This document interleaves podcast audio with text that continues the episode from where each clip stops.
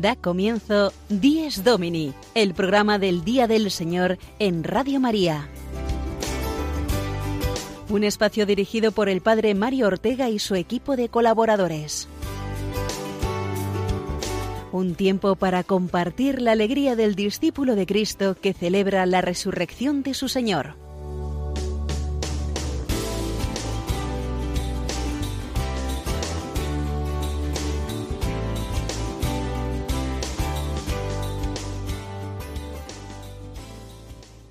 Muy buenos días, amigos que escucháis Dies Domini, el programa del Día del Señor en Radio María.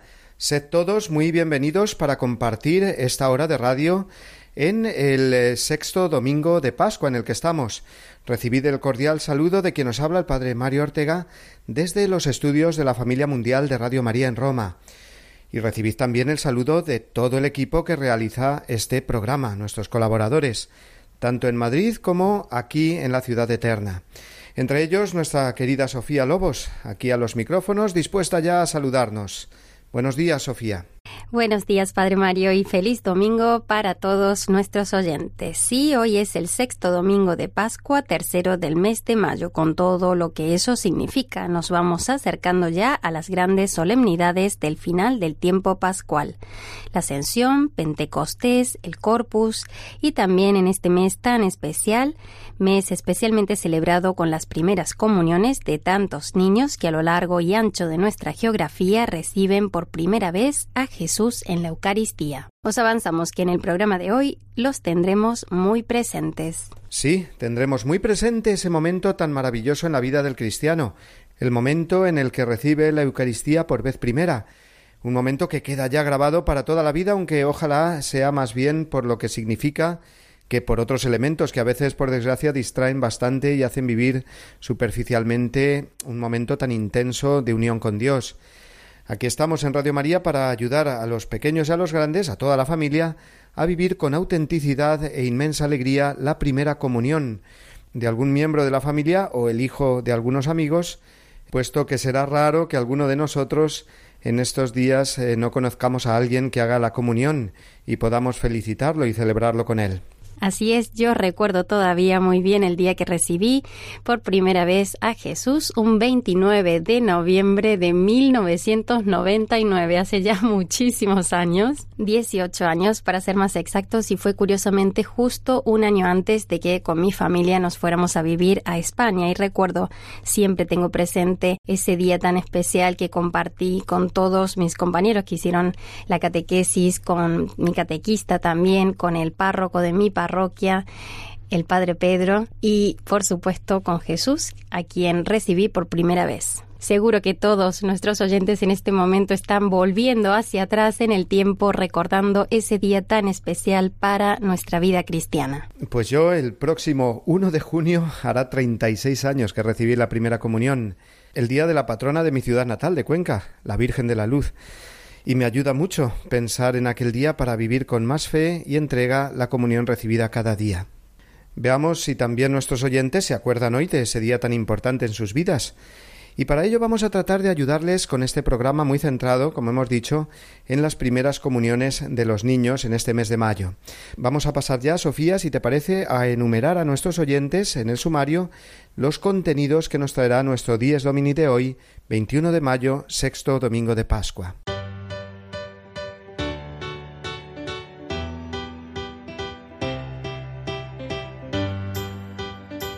Pues era el habitual editorial del Padre Mario el que abra nuestro programa para después dar paso a la sección Iglesia desde Roma en la que recordaremos las preciosas palabras del Papa Francisco en la audiencia general del pasado miércoles sobre la figura y la misión de Santa María Magdalena como anunciadora de la resurrección. Seguidamente el Padre Juan Miguel Ferrer nos seguirá ayudando con su jugoso comentario litúrgico a vivir mejor nuestra misa dominical. A continuación será el momento de reflexionar desde una perspectiva más parroquial de la mano de nuestro querido párroco madrileño, el Padre Jorge González la entrevista semanal del padre Juan Francisco Pacheco hoy nos llevará a Caravaca de la Cruz, en Murcia, donde están celebrando el importante jubileo del que nos hablará el delegado episcopal para este evento, el sacerdote murciano Jesús Aguilar.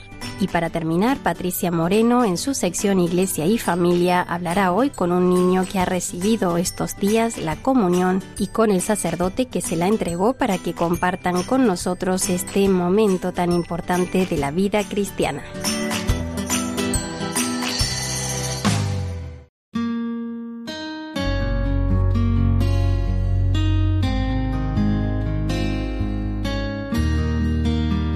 La Iglesia enseña que los niños pueden recibir la Eucaristía en cuanto tienen la capacidad para distinguir con fe el pan y el vino del cuerpo y la sangre de Cristo, en que aquellos se convierten después de la consagración.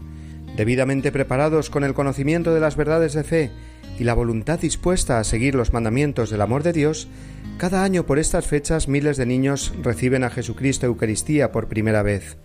La superficialidad de un mundo que desconoce la infinita profundidad de este misterio ha hecho que este momento clave en la vida del discípulo de Cristo quede reducido a una fiesta familiar y social, donde los regalos, las fotos y la comida ocupan el protagonismo que le corresponde por derecho a Dios, que viene a llenar un alma infantil, inocente, y la viene a llenar del todo. Dejad que los niños se acerquen a mí, no se lo impidáis. Esta frase de Jesús en el Evangelio nos hace ver cuánto quiere Dios que sus hijos más pequeños puedan tener experiencia de lo que significa estar con Él, mucho más, estar en Él y Él en el alma del niño, que los pequeños gocen de su bondad y su ternura de Padre. La primera comunión es abrir una ventana para que entre el aire fresco para el niño del siglo XXI, que anda demasiadas veces cabizbajo no solo por la tristeza de ver tanto sufrimiento en el mundo, quizás en su mundo más cercano, cabizbajo también por su mirada hacia la pequeña pantalla que sostienen sus dedos inquietos, tocando un mundo virtual que le priva de los horizontes más maravillosos e ilusionantes del mundo real. La primera comunión es la puerta abierta por la que Dios entra en el alma del niño para que sepa lo que significa una relación personal y única, la de Dios con el hombre, la relación más plenificante que puede tener el hombre y que la puede tener desde niño, o precisamente por esto, por ser niño.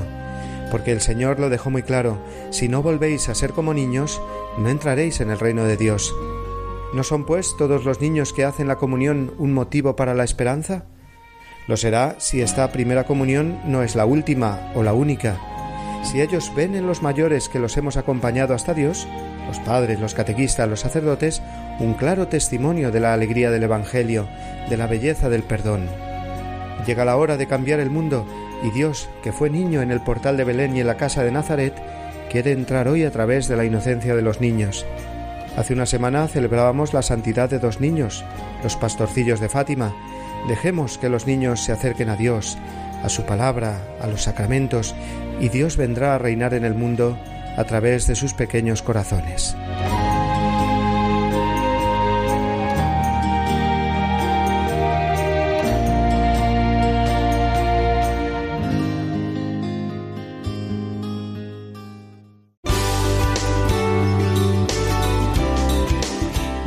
Domini, el programa del Día del Señor en Radio María. Un tiempo para compartir la alegría del discípulo de Cristo que celebra la resurrección de su Señor.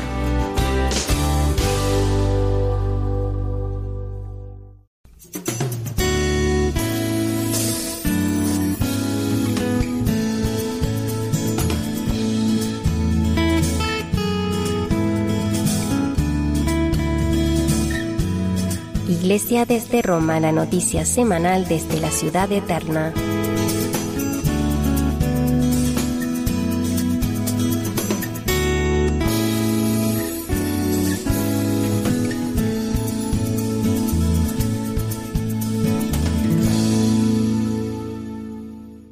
El pasado miércoles, como es habitual, tuvo lugar la audiencia general en la Plaza de San Pedro con la catequesis del Papa a los miles de fieles que allí se congregaban. El Santo Padre recordó en su intervención la figura de María Magdalena presentándola como testigo excepcional de la resurrección, una mujer que ha pasado de la más profunda tristeza a la mayor de las alegrías. Esta experiencia tan personal y cercana de Jesús resucitado, subrayó el Papa, se convierte en modelo para todos los que buscan y encuentran a Cristo. En María Magdalena, concluyó el pontífice, se muestra cómo Dios sale al encuentro del hombre tomando siempre la iniciativa. Pero escuchemos las palabras del Papa en el resumen que hizo en español al final de la audiencia. Queridos hermanos y hermanas, en este tiempo de Pascua dirigimos nuestra mirada a María Magdalena, la primera persona en encontrarse con Jesús resucitado según los Evangelios. La experiencia de la resurrección que vive María Magdalena es profunda y existencial.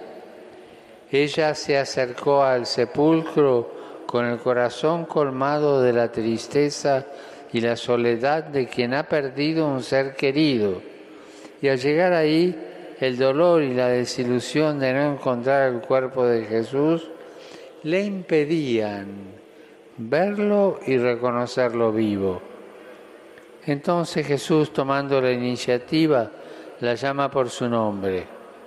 Ella, al sentirse interpelada personalmente, experimenta dentro de sí una felicidad tan profunda que cambiará su existencia y que está destinada también a transformar la existencia de todo hombre y mujer. Es muy hermoso pensar que la primera aparición de Jesús resucitado se haya producido de un modo tan personal y cercano.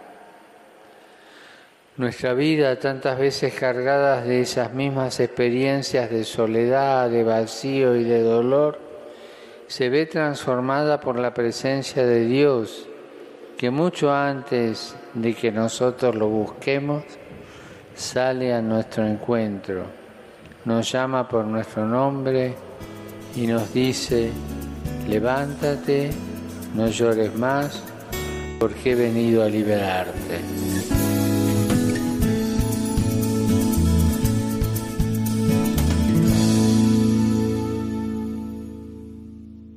Queridos amigos, en este mes de mayo, aquí en Radio María, estamos realizando eh, la campaña de sensibilización sobre las necesidades de nuestra emisora, de la emisora de la Virgen. Son muchos los voluntarios, son muchas las personas que de una o de otra manera colaboran con Radio María, que la sostienen, pero también hace falta la colaboración económica, puesto que sabemos bien que Radio María se sostiene solamente por los donativos de los oyentes. Así que vamos a escuchar ahora esta cuña informativa de la campaña de mayo. Mayo es el mes de María, nuestra Madre, un tiempo intenso para nosotros del que esperamos grandes frutos espirituales. Celebramos el centenario de las apariciones de Fátima con el espíritu de la Pascua y viviremos una nueva maratón para ayudar a los países necesitados en la ya tradicional campaña de mayo. Radio María quiere seguir siendo transmisora del Evangelio y su mensaje de salvación, especialmente para recibir a los alejados y compartir con todos los hermanos la alegría de la fe. Colabora con nosotros para que mayo sea un mes rico en gracia y caridad. Puedes hacerlo en cualquier sucursal del Banco Popular o sus filiales, o en el Banco Santander en las cuentas de la Asociación Radio María. Si quieres que tu donativo desgrave fiscalmente, en las cuentas de la Fundación de Amigos de Radio María, en los mismos bancos, indicándonos tus datos por teléfono si es la primera vez que lo haces. También por transferencia bancaria, giro postal o cheque, a nombre de Asociación Radio María, enviándolo a Radio María, Paseo de Lanceros 2, primera planta, 28024, Madrid. Si lo prefieres puedes llamar al 902-500-518, 902-500-518 y te facilitaremos todos los trámites. Radio María, la fuerza de la esperanza.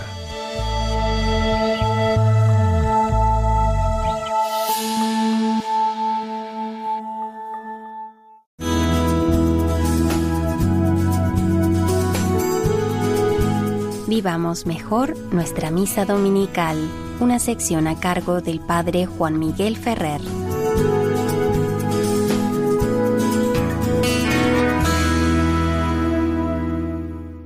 Un saludo de corazón a todos los amigos oyentes de Radio María que estáis escuchando este programa Dies Domini, el Día del Señor. Eh, entramos en el apartado dedicado a la Eucaristía y en concreto hoy vamos a retomar el hilo de nuestras meditaciones sobre la Eucaristía en el momento en que estamos comulgando el cuerpo y la sangre del Señor, el momento de la comunión eucarística. Evidentemente, este es el momento en que, según las enseñanzas de la Iglesia, llegamos a la participación más plena en la celebración. Cristo tomó el pan y dijo a sus discípulos, tomad y comed. Tomó la copa y les dijo, tomad y bebed. Por eso la tradición teológica señala que la Eucaristía se instituyó por parte de Jesús, en primer lugar, para ser comida, es decir, para que se convierta en el alimento de nuestra vida sobrenatural.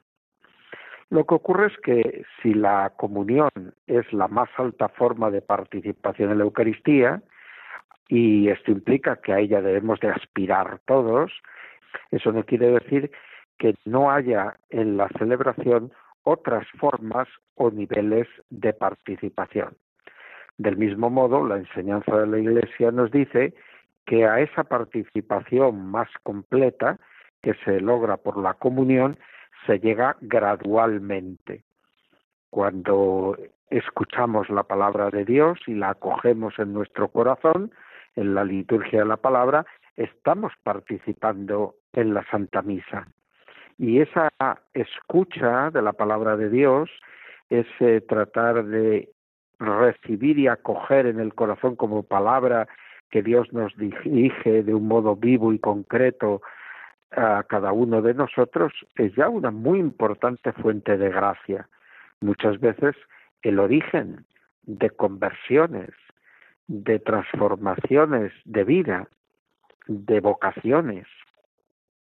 Del mismo modo, el momento en que estamos escuchando cómo el sacerdote va pronunciando la plegaria eucarística y llegamos a ese amén final de la plegaria eucarística, después que el sacerdote ha dicho por Cristo, con Él y en Él, a ti Dios Padre omnipotente, pues ese amén es verdaderamente también una expresión de una participación en la Eucaristía, una participación real, verdadera, que se obtiene por nuestra unión a la Iglesia a la hora de presentar la ofrenda de Cristo al Padre en favor de los vivos y de los difuntos.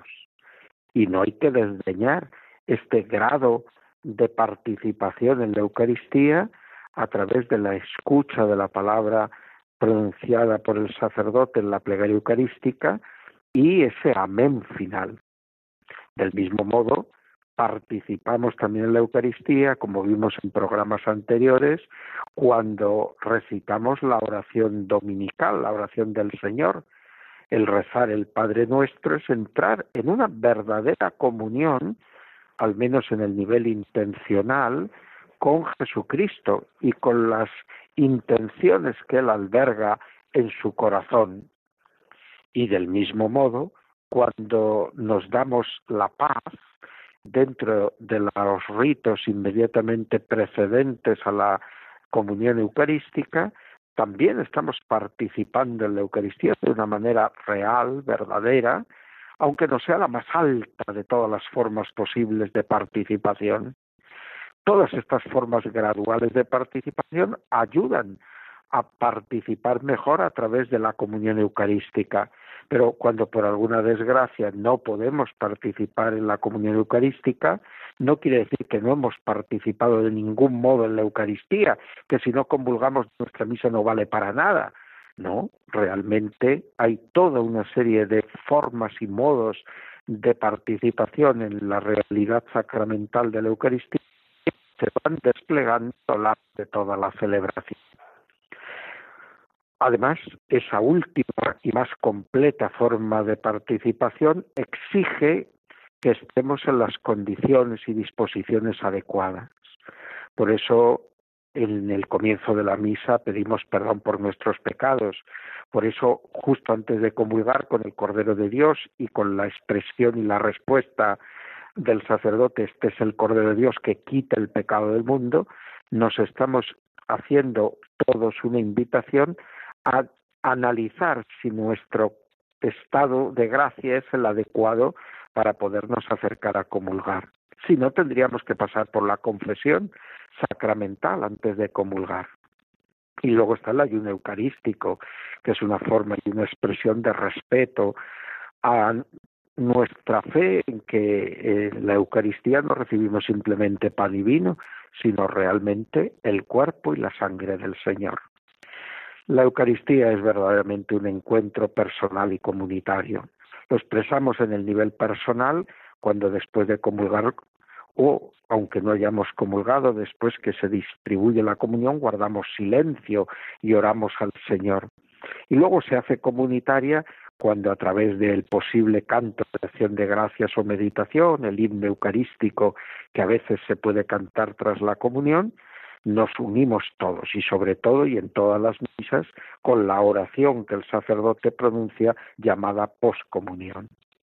Estas formas de participación personal y comunitaria eh, se prolongan de alguna manera más allá de la celebración en la liturgia de las horas y en la adoración eucarística. Ojalá todos vivamos con intensidad estos niveles de participación en la celebración y que sepamos todos también prolongar esa participación a través de otras formas de oración y adoración eucarística. Hasta pronto amigos.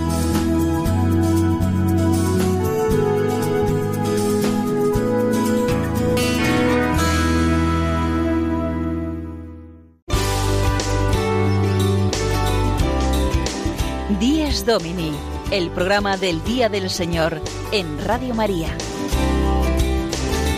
Un tiempo para compartir la alegría del discípulo de Cristo que celebra la resurrección de su Señor.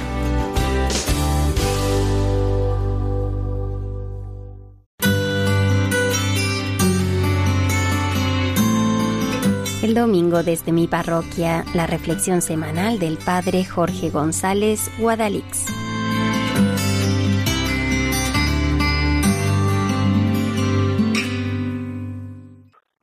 Y feliz domingo amigos de Radio María. ¿Se han dado cuenta de lo poco que se habla de los mandamientos? De los de la ley de Dios, los diez de siempre, poquísimo. De los cinco de la iglesia, prácticamente nada. Triste, muy triste.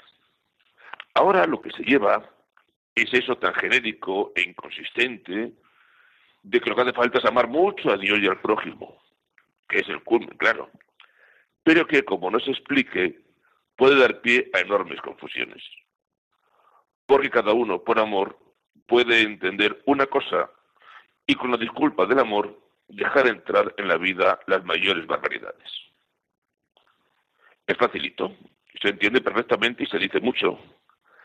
Que están viviendo juntos fulanito y menganito sin casarse, bueno, pues no pasa nada, si lo importante es que se quiera. Y empezamos a liarla.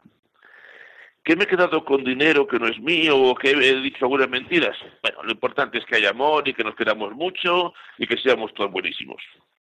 Y así nos va. Los diez mandamientos son la clarificación de qué cosa sea el auténtico amor cristiano.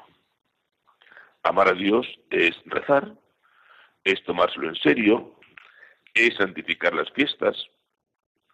Amar al prójimo es honrar padre y madre, no robar, no mentir, no cometer actos impuros. Facilito. A partir de aquí ya le sabe qué es eso de amar según Dios. Y no tiene pérdida. Amar a Cristo, ¿cómo no? ¿Y en qué consiste eso? Atentos al Evangelio de hoy. Si me amáis, guardaréis mis mandamientos. Oigan, y que nos pasa igual con las cosas de la iglesia. Ella y yo que somos católicos, que nos sentimos católicos. Perfecto, pues que se note. ¿En qué? En que vamos a misa los domingos, echamos una mano, confesamos alguna vez, comulgamos. y aceptamos como propias las prácticas penitenciales. Facilito y evaluable.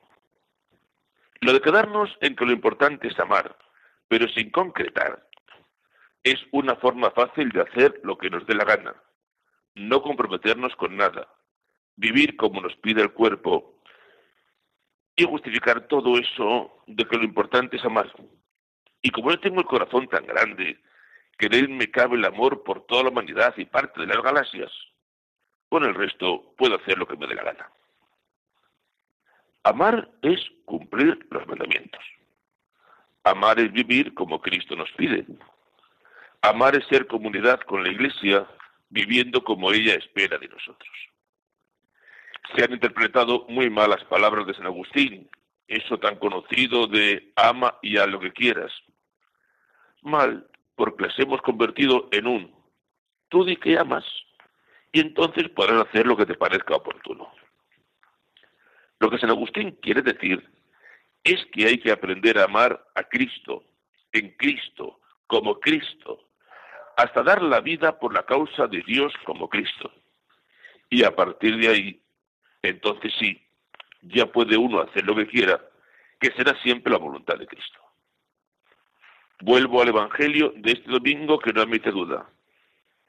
Amar a Cristo, vivir en el amor, es cumplir sus mandamientos, los diez, los de siempre, y perfeccionados, según nos explicó el mismo Jesús en el Sermón de la Montaña. Atentos al final que hoy escucharemos en cada celebración de la Eucaristía. El que acepta mis mandamientos y los guarda, ese me ama. Al que me ama lo amará mi Padre. Yo también lo amaré y me revelaré a él. Amar es cumplir los mandatos del Señor que no nos confundan con otras cosas. Feliz domingo, feliz jornada amigos y hasta la semana que viene, si Dios quiere.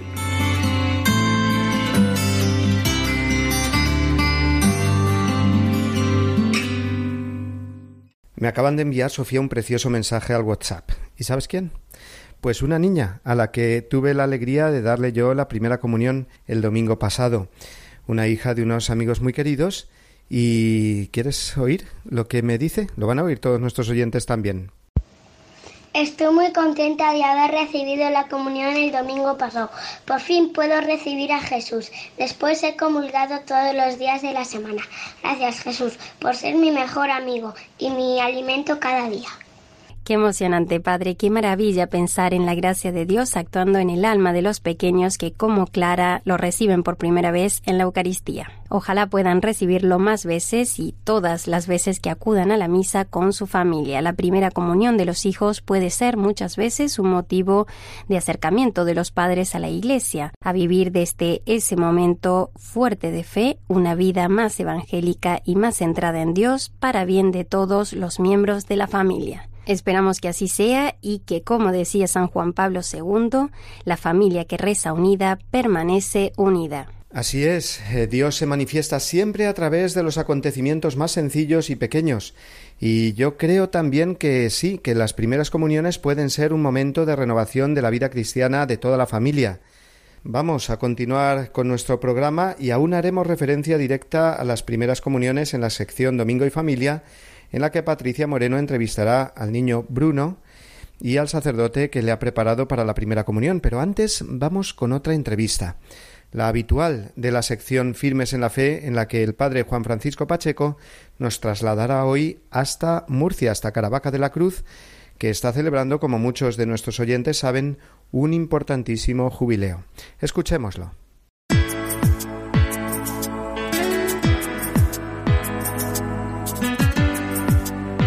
Firmes en la Fe, la entrevista semanal a cargo del Padre Juan Francisco Pacheco.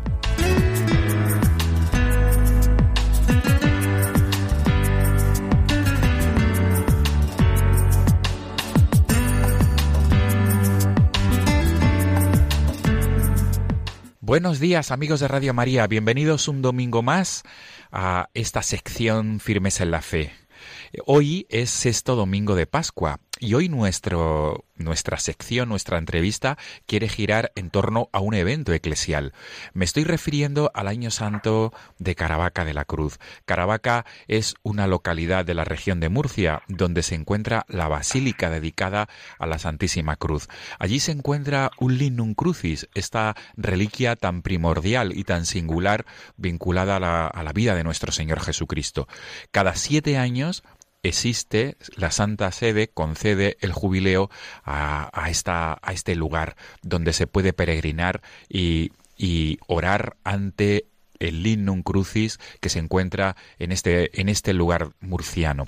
Por este motivo, nos trasladamos a través del teléfono hasta Caravaca de la Cruz para hablar con Jesús Aguilar, que es sacerdote, es vicario episcopal de la zona Caravaca Mula, es párroco del Salvador en Caravaca y además delegado episcopal para el Año Santo. Buenos días, Jesús. Muy buenos días. Feliz día del Señor. Igualmente, hermano. Mil gracias por atendernos y lo primero, Jesús, es preguntarte cuál es la historia de este lugar tan singular en Murcia, que tenéis ese lignum crucis, esa reliquia tan primordial, como he dicho antes, de, la vida de nuestro Señor Jesucristo. ¿Dónde nos tendríamos que remontar para, para explicar la historia? Nos tendríamos que remontar, según la tradición, a un 3 de mayo de 1232. El Papa emérito, Benedicto XVI, no, en una de las visitas que hizo aquí a Caravaca, por preparando el año jubilar del 2003, el primero, estaba en un congreso de Cristología y, vino a celebrar en ese año preparatorio y nos dejó él mismo en su homilía majísima sobre la Eucaristía, nos dejó pues la tradición que recoge, es decir, del 3 de mayo de 1232 apareció esta cruz, aquí de manera misteriosa, decía él, en medio de un territorio bajo dominación islámica. El rey musulmán y se interesó por el oficio de los prisioneros que tenía y quiso saber qué era eso de ser sacerdote, qué significaba celebrar la misa. El sacerdote Ginés Pérez Chirino le explicó brevemente que la misión más elevada del sacerdote era la celebración de la Eucaristía y claro, le pidió que, lo realizara. Él le dijo que necesitaba vestirse con unas vestiduras sagradas y pronunciar las mismas palabras que Cristo pronunció en la última cena. Y la curiosidad del rey pues se avivó muchísimo, hasta el punto que quiso asistir a una misa. Se hizo traer todas las vestiduras y utensilios necesarios para tal efecto. Cuando la misa iba a comenzar se dieron cuenta de que se habían olvidado de una cosa, una cruz, que tenía que estar sobre el altar para la celebración del sacrificio. Mientras el sacerdote trazaba con sus dedos la figura de una cruz, el rey le dijo, lleno de asombro, es eso que está sobre el altar. Y cuando el sacerdote dirigió su mirada al altar, vio que estaba plantada una cruz.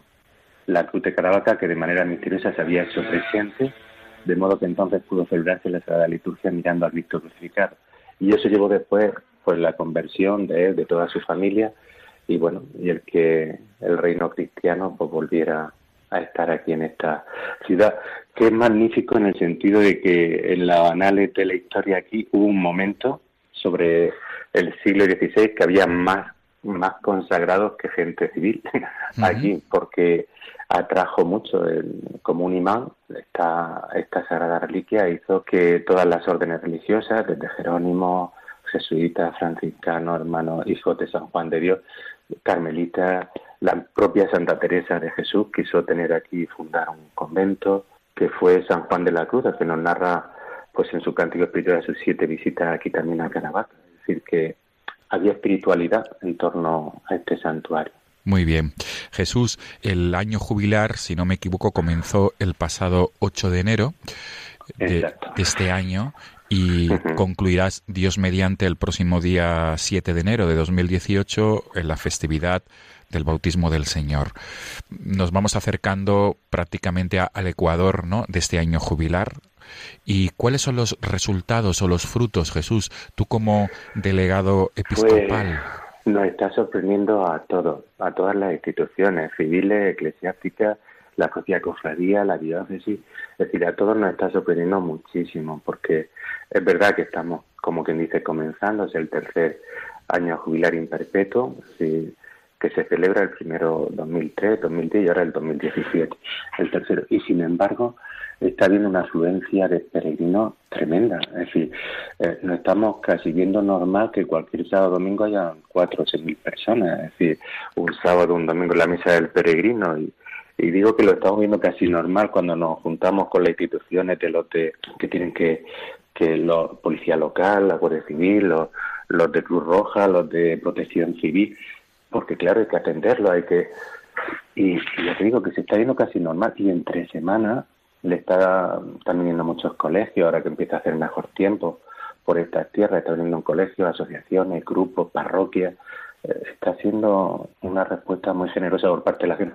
¿Cómo lo vivo yo? Pues como una persona privilegiada, es decir, hay muchas colas para, para confesarse, como es una de las condiciones para ganar el jubileo, el estar en gracia de Dios, pues hay esa hambre de, reconciliarse con el Señor y poder ser uno ahí vehículo, instrumento donde se derrama la gracia, el poder acoger a los peregrinos y cada uno con una historia que algunos hace muchísimos años que estaban un poco alejados o que no tenían avivada la llama de la fe. Yo qué sé, yo me siento con una gracia especial. Le decía yo a mi obispo, digo, si yo tendría que pagar por estar aquí, por ese, por esa cercanía. No, no, es verdad, es verdad. Es decir, que, y después cuando algunos vienen, porque también está un poco como en boga el senderismo y tal, y grupos de las veces que, que menos gente pueda ver y puede hablar con los peregrinos y decir cómo le ha ido, qué valorarían, qué tal. Y algunos me sueltan frases de las que han escrito por ahí que no sé si estarán en el camino de Santiago, que alguno te dice, pues el turista viaja, el, el senderista anda, pero el peregrino busca, busca. Efectivamente. Jesús, ¿Y cómo nuestros oyentes, cómo pueden indagar más acerca de Caravaca de la Cruz? ¿Tenéis, pienso, no? ¿Algún... Sí, bueno, hay varias, varias, varias cosas, pero sobre todo la Real Ilustre Cofradía la Santísima Veracruz, que es la que, la que preserva y cuida un poco la piedad en torno a la cruz. Ellos tienen una, una página web, tienen un email, tienen teléfonos en los que se pueden poner en contacto, igual que la, la Oficina de Información y Turismo de aquí, le pueden dar muchísimo sobre, sobre la propia realidad de, Caravaca, no solo a nivel espiritual, sino que también en el campo un poco histórico, patrimonial y todo lo que hay en los alrededores también que pueden visitar y las mismas exposiciones que hay ahora mismo aquí en la ciudad. Es decir, y como página web, pues la www.lacruzdecaravaca.es y ahí tendrían una amplia información. Y las oficinas de información y turismo, que, que, que hay una que coordina todo esto por aquí bastante buena de aquí de Caravaca. Muy bien, Jesús. www.lacruzdecaravaca.es. Y para concluir, Jesús, esta riquísima entrevista, quería concluir con una pregunta que, es ineludible. El lema de este jubileo es la cruz puerta de la vida. ¿Por qué, Jesús? De la vida. ¿Por qué? ¿Por qué habéis elegido este, este lema para este jubileo? Bueno, lo eligió nuestro obispo. Siempre la cofradía no hace nada sin consultar con el obispo. El obispo también en su carta pastoral quería centrarlo en Jesucristo como el que sacia toda la sed que tiene el ser humano y el hombre. Y poner la cruz como fuerza de la vida es porque cuando uno es capaz de abrazar su cruz, y todos llevamos la cruz, seamos cristianos o no cristianos, la realidad del sufrimiento y del dolor nos abarca a todos, no hace distinciones. Cuando uno es capaz de abrazarla, no se encuentra solo. Es decir, ahí está Cristo y Cristo te ayuda, te ayuda, no solo te ayuda a llevarla, sino que esa cruz se puede ver transformante y puede ser hasta tu camino, como diría Santa Teresa, tu camino hacia el cielo, te puede acercar, podar en muchas cosas y hacer crecer en el amor, es decir, te puede quitar cuando uno es capaz de abrazar. Ese, en vez de, de plantearle muchas veces por qué a mí, porque a mí, el, el ver quién está el Señor en este sentido, qué oportunidad me está brindando, qué, qué realidad me está ofreciendo, cómo puedo yo darle la vuelta y ver lo bueno en esto, porque si me ama no me puede desear nada mal, se transforma, se transforma y uno saca fuerza de donde nunca podría pensar que la tenía. De hecho, cuando uno visita a gente creyente en el dolor, en el lecho del hospital o en realidades así, pérdida un ser querido, te das cuenta cómo reacciona muy distinto a las personas que no tienen la dicha o el tesoro de la fe y te das cuenta que lo que para uno puede ser motivo de hundimiento, para otro puede ver la cercanía, la presencia, la esperanza, el gozo de decir, bueno, pues aquí el Señor me está ayudando. Desde luego. Entonces, cambia. Pues muy bien, Jesús Aguilar, vicario episcopal de la diócesis de Murcia, de la zona, vicario episcopal de la zona Caravaca Mula, párroco del Salvador en Caravaca y además delegado episcopal para este año santo de Caravaca de la Cruz. Mil gracias por pues atendernos y... Os esperamos por aquí, que tengáis también la suerte, la dicha de, de recibir todas las gracias que tan cerca nos pone la Iglesia para todos. Dios quiera, Dios quiera que sí. Que muchos oyentes de Radio María puedan acercarse a este lugar santo de Murcia. Feliz Día del Señor, Jesús Aguilar. Igualmente. Un abrazo. Hasta pronto. Hasta pronto. Hasta pronto. Hasta pronto. Amigos de Radio María, nos volvemos a encontrar el próximo domingo, Dios mediante, fiesta de la Ascensión del Señor y será la jornada para las comunicaciones sociales. Hasta entonces.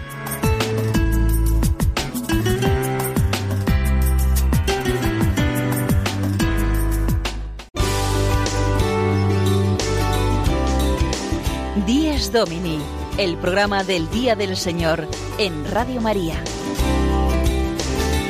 Un tiempo para compartir la alegría del discípulo de Cristo que celebra la resurrección de su Señor.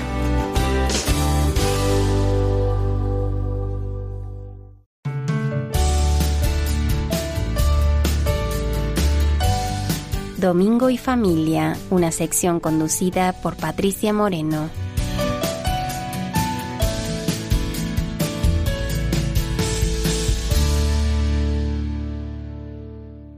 Aquí estamos una semana más para hablar de domingo, familia y comuniones. Además de encontrarnos en el mes de la Virgen, estamos en el mes de las comuniones y las confirmaciones. Y pensando en voz alta, no hay mejor regalo que hacerle a nuestra madre en su mes que el de acercarnos más a su hijo, confirmar que lo queremos y que daríamos la vida por él. De un tiempo a esta parte parece que en ocasiones la comunión se ha convertido en un ritual más que en un milagro como el que es. A los nueve años toca hacer la comunión y lo celebramos con variados, caros y tecnológicos regalos, eclipsando el verdadero regalo de este gran día. Sin embargo, hoy tenemos a un invitado muy especial, que les aseguro que nos va a colocar en nuestro sitio más de uno. Bruno Iturriaga, un niño muy especial, acaba de hacer su primera comunión con ocho años en el convento de las misioneras del Santísimo Sacramento in María Inmaculada. Bruno es hijo único, nació de manera prematura a los seis meses, lo que le produjo una parálisis cerebral leve que no le ha impedido aprender cinco idiomas, ni más ni menos, escribir dos libritos, uno para su primo pequeño y otro dedicado a sus abuelos, y profundizar honestamente en la razón y el sentido de la vida. Es de esto precisamente de lo que vamos a hablar hoy, con él y con don Javier Mairata, su sacerdote y amigo desde que Bruno tiene uso de razón, de la comunión, como lo que da sentido a la vida de un católico. Buenos días, Bruno, ¿cómo estás? Buenos días, súper bien. Para mí significa mucho poder hacer esta entrevista y de la comunión he sacado muy, muy, muy buenas sensaciones. Pues ahora nos lo vas a contar, Bruno. Buenos días, don Javier, bienvenido también a usted. Buenos días, ¿qué tal? ¿Cómo están? Muy bien, aquí deseando hablar con vosotros. Bruno, ¿cómo te defines? Católico y, español, porque eh, hay personas que son católicos, sí, que son bautizados, pues, pero es que hay que profundizar esa relación con Cristo y yo he querido hacerlo desde que nací y recibí mi, mi bautismo. Y Bruno, tú has hecho la, la, primera comunión este año, pero en realidad te has adelantado un curso, ¿no? Porque tenías que haberla hecho al año que viene. ¿Por qué has querido hacer la comunión antes? Porque veía a todos recibiendo el cuerpo de Cristo y dije, yo quería ser uno de ellos y no me aguantaba más hasta el año que viene. ¿Qué es para ti la primera comunión, Bruno? Para mí la primera comunión es un sacramento el más importante que he hecho hasta ahora. También el bautismo es muy importante. El bautismo y la comunión son los más importantes que he hecho, sin ninguna duda. ¿Y por qué es tan importante para ti la comunión? Porque eh, recibo el cuerpo de Cristo por primera vez. Don Javier, su relación con Bruno comienza en su bautismo o su nacimiento, así que conoce bien a la persona de Bruno. Sí, vamos, antes de nacer ahí ya estaba cuando tuvieron, cuando nació y eso, y bueno, pues ha sido la cercanía para mí de las cosas más bonitas de mi ministerio fue el bautizo de Bruno, sin lugar a dudas, vamos. ¿Cómo ha sido tratar durante toda la vida a Bruno y en concreto prepararle para su primera comunión? Pues, a ver, tratar con Bruno es un reto, porque te hace las preguntas más complicadas que te pueda hacer nadie, ¿no? O sea, Bruno siempre, porque como piensa y reflexiona y es un niño pues tocado por Dios y con una relación muy profunda con el Señor, pues hace unas preguntas que, que vamos, que a mí a veces eh, al día siguiente en la homilía hablo de lo que me ha preguntado Bruno, porque es que, digo, esto, esto le viene bien a todo el mundo, ¿sabes? ¿no? Porque te hace reflexionar y te hace pensar. Y luego es un privilegio ver el paso de Dios por la vida de las personas, ver cómo Dios en los pequeños se manifiesta de un modo tan claro, pues eh, es siempre un, un momento que, que, a ti te ayuda, porque te dice pues que Dios es de los sencillos y en la medida que tú te hagas como niño, pues también podrás conocerme mejor. Eh, a mí Bruno me ayuda a conocer más a Dios. ¿Cómo qué preguntas hace, haces tú, Bruno? Así. No, una. Si hubieran crucificado a Barrabás, ¿qué pasaría? Por ejemplo, cosas así. Si hubiesen crucificado a Barrabás, ¿qué pasaría? ¿Cómo se explica que el domingo de Ramos la gente esté gritando Sana David y el Viernes Santo eh, ya sea crucifícalo, crucifícalo? O sea, cosas así que, te preguntan, te quedas parado y dices, vamos a responder. Pero incluso a veces me manda, me manda preguntas por WhatsApp. Ah, sí, eso me han contado, que eso me han contado que tenéis una relación de WhatsApp para preguntas puntuales que requieren de contestación inmediata. Sí, sí, sí, no, no, y vamos, y de hecho la, la comunión, eh, yo me acuerdo el día del bautizo de su primo más pequeño, eh, a él se le saltaban las lágrimas porque él quería comulgar y no podía todavía. Entonces de ahí surgió un poco también el, el plantear hacer la comunión antes, el prepararlo antes, pues para que si esa comunión al ver pues como es un niño que estaba ya más que preparado para, para recibir al Señor. Bruno, ¿cuál es el regalo que más te ha gustado de los que te han hecho por tu comunión? Recibir el cuerpo de Cristo sin ninguna duda. Eso supone eh, más que todo, todo, todo regalo. Como si me regalan el mismo invento conocido por el hombre. No, el cuerpo de Cristo no. Claro. Tú sueles hablar con Jesús habitualmente, ¿verdad? ¿Qué le preguntas? No sabría decirte porque Muchas cosas. cada día es un nuevo misterio con el Señor y le doy gracias cada día, a diario, por la familia tan estupenda que tengo y que nunca me dejan solo y, y me han enseñado la fe cristiana y gracias a ellos he estado dando mis primeros pasos en el bautismo y, y ahora he profundizado um, mi fe en el Señor. Me ha dicho un pajarito que tú elegiste las lecturas de este día tan importante, el de tu comunión. ¿Cuáles fueron? Eh, de Moisés con el pan y el rocío y mm, Lázaro vive. ¿Y por qué escogiste estas lecturas? Porque eh, quería que con lo de Lázaro vive eh, todos los cristianos cogieran un poquito más lo de eh, que Jesús es el Hijo de Dios, puede hacer todo tipo de milagros. Don Javier, usted ha sido el sacerdote que administró a Bruno su primera comunión, además Sí. del bautismo. Normalmente los niños hacen su primera comunión con otros niños. ¿En qué se ha diferenciado la celebración? Sí, bueno, eh, pues se ve que todo lo había preparado Bruno, eso para empezar, incluidas las peticiones, alguna la hizo él, otros la hizo un, un familiar, pero vamos, las había preparado él. Pero sobre todo el recogimiento y la, la integridad no fue, no, no hubo nada en especial, vamos, porque lo especial era eso, era el cómo se estaba viviendo con ese recogimiento, esa integridad, esa pues ese sentido profundo de lo que se estaba realizando allí, eh, que de verdad el protagonista era Jesús, y esa era la conciencia, el protagonista es Jesús. Bruno, Y ¿es Jesús verdad que- que una de las peticiones era por don Javier, por tu sacerdote? Es súper verdad. ¿Y, y qué le, ¿Y qué le pedías al Señor en esa petición? Querido Dios Padre Todopoderoso, te pido por el sacerdote que me ha estado acompañando toda la vida, Javier. Hasta te pido para que sigas mi- tu palabra y que tú me ayudes a hacerlo. Qué bonito. Bruno, don Javier, eh, esta es una manera de vivir realmente lo que, lo que es la comunión eh, con profundidad, que muchas veces eh, se nos olvida incluso a los que ya hemos hecho muchas comuniones, ¿no? Eh, pero Bruno, con cómo lo has vivido tú y ese, porque además creo que, que no se lo has dicho a tus compañeros, ¿verdad? Que has hecho No. la primera comunión. No, no, no, no. ¿Y por qué no se lo quieres decir? Porque querían hacer el comunión conmigo y hasta cuando esté preparado no se lo voy a decir. Porque les puede dar un poco de rabia que tú estés comulgando, ¿verdad? Sí, y un poco de rencor también. Madre mía, Bruno. Don Javier, ha sido una auténtica delicia Sí, como Bruno siempre lo es. teneros en el programa hoy. Muchísimas gracias por haber compartido toda esta experiencia con nuestros oyentes. Muchas gracias a vosotros y por todo el servicio que hacéis a todos. De verdad, ha, ha sido un auténtico placer. Y me está preparando para esto desde eh, ayer. Y, y de verdad, ah, la, la verdad es que estos han, han sido los mejores 15-20 minutos de hoy. muchas gracias, Bruno. Para nosotros, los que estamos escuchándote, también. Estoy convencida. Así que un besito muy fuerte. Os deseamos que la Virgen y el Señor os sigan cuidando a los dos y hasta siempre. Muchas gracias. Bruno Iturriaga, un niño muy especial que con ocho años acaba de hacer su primera comunión en el convento de las misioneras del Santísimo Sacramento y María Inmaculada.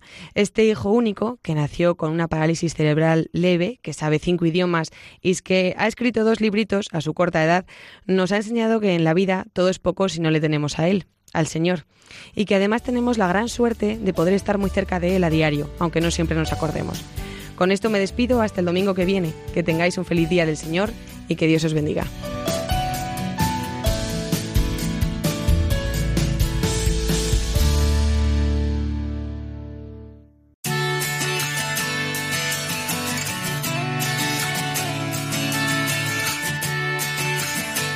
Entrañable el testimonio de Bruno y del sacerdote que lo ha preparado para la primera comunión.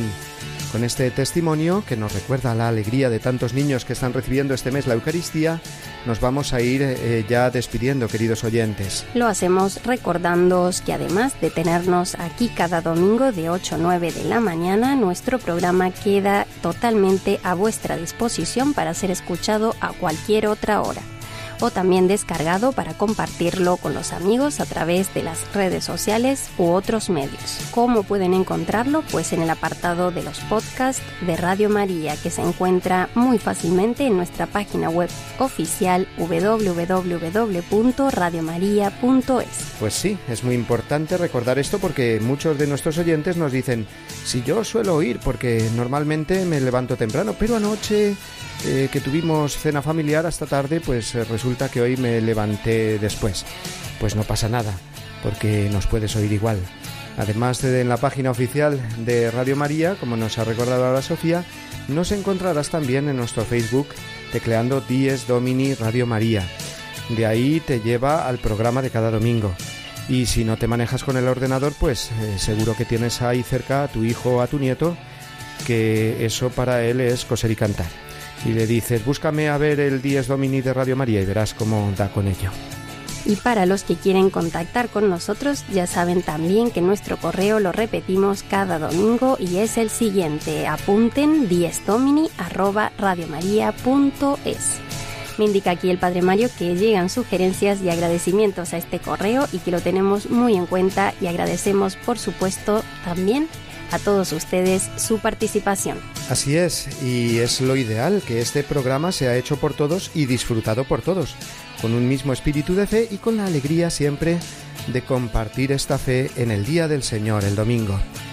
Recibid todos, por tanto, una bendición enorme desde estos micrófonos y os emplazamos para dentro de una semana aquí en las ondas de Radio María, la emisora de la Virgen y también la emisora de todos sus hijos. Queridos amigos, que paséis una semana llena de paz y de alegría. Feliz Día del Señor para todos.